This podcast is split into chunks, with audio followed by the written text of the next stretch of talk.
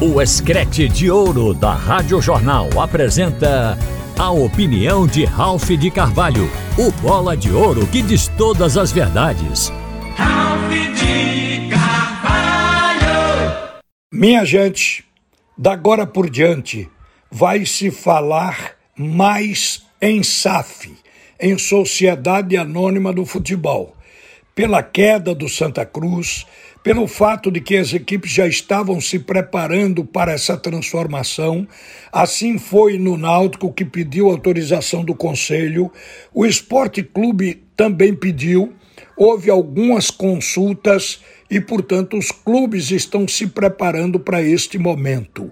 Por isso, eu vi uma pesquisa do pesquisador Irlan Simões, pesquisador e jornalista, onde ele faz um estudo interessante sobre as SAFs no Brasil, principalmente para o torcedor que acha que a SAF vai fazer o seu time campeão. É só virar SAF. E ele anotou às vésperas do final do primeiro turno do Campeonato Brasileiro, ou seja, o cenário de agora, que mostra cinco SAFs que disputam a primeira divisão do Campeonato Brasileiro neste momento. Veja que coisa interessante. Um SAF está com a melhor campanha da história do brasileiro por pontos corridos, que é o Botafogo. O Botafogo é o primeiro colocado neste momento com 40 pontos e um time que começou a competição e disparou.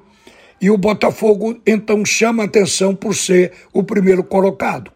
A outra SAF no entanto, é lanterna da mesma competição, com o pior retrospecto da sua história em uma Série A, que é o Vasco da Gama, que está lá embaixo, na vigésima colocação, como lanterna desse campeonato.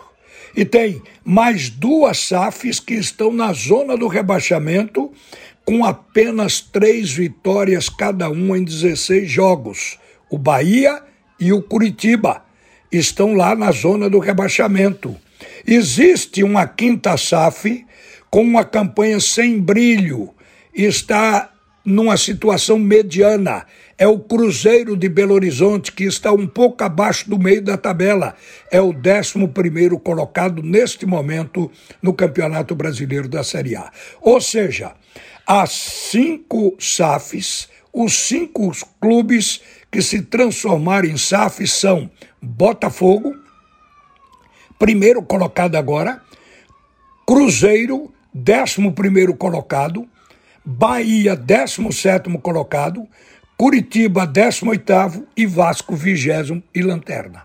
Então tem SAF no topo, no meio e embaixo. Isso pode acontecer. A colocação das equipes elas não dizem absolutamente nada. A longo prazo, tudo tende a melhorar. Mas se todas as 20 equipes se transformarem em SAF, o torcedor tem que se preparar porque haverá o primeiro colocado e o último colocado. Por isso a SAF faz o clube se estabilizar financeiramente, mas todos irão concorrer, podendo ganhar, empatar ou perder, porque isto é do futebol. O futebol é assim.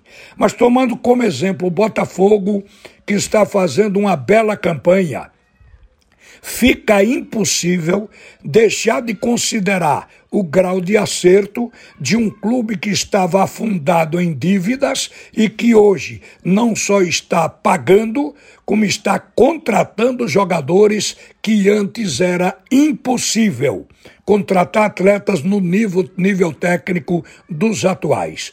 Hoje vive o Botafogo sem bloqueio, sem penhora e competindo com tranquilidade. Então aqui a gente sabe que o Santa Cruz, que chegou ao fundo do poço, a saída é SAF, porque o clube não tem de onde tirar dinheiro para honrar os débitos, principalmente os trabalhistas, e muito menos fazer time. Uma SAF para o Santa Cruz não vai fazer mágica e o clube não irá competir em grandes competições de uma hora para outra. A SAF, no entanto, é a saída, mas vai rolar de cinco a seis anos com investimento constante para que o clube saia do nada, entrar na Série D e chegar à Série A. No nível que chegou o Santa Cruz, é preciso que o torcedor tenha paciência para poder esperar o momento de vibrar com sucesso outra vez. Isso pode ocorrer lá para 2027, porque vai precisar de cinco a seis anos para essa equipe trabalhar e retornar à elite do futebol brasileiro. A gente sabe que sem a SAF não tem saída. Mas quando a SAF chega, o que é a SAF? É um grupo de investidores que espera ganhar dinheiro com o clube, que investe dinheiro para ter retorno, com base em quê? Na torcida. A força da torcida, que é o consumidor, tem grande importância. E a torcida do Santa Cruz, ela responde por isso como sendo o maior ativo do clube é através da torcida que o Santa Cruz se valoriza, porque o patrimônio do Santa Cruz é provável até que a SAF nem queira. Queira alugar por um tempo, por 30 anos, queira ficar com o time de futebol gerindo exatamente isso, compra, venda de jogadores, as competições, o faturamento especificamente no futebol, mas que não tem interesse até no patrimônio do clube. Isso pode acontecer. Então, depende de como vai ser a SAF. Mas a SAF para clube falido é a solução. De onde tirar dinheiro? O governo não empresta, porque os clubes já devem ao governo. Os bancos precisam de certidões negativas, onde o clube que deve tanto estar fundado vai conseguir certidão de nada consta, de não débito. É muito difícil. Então a saída é SAF, mas é preciso entender que o clube continuará jogando futebol. E futebol tem três resultados.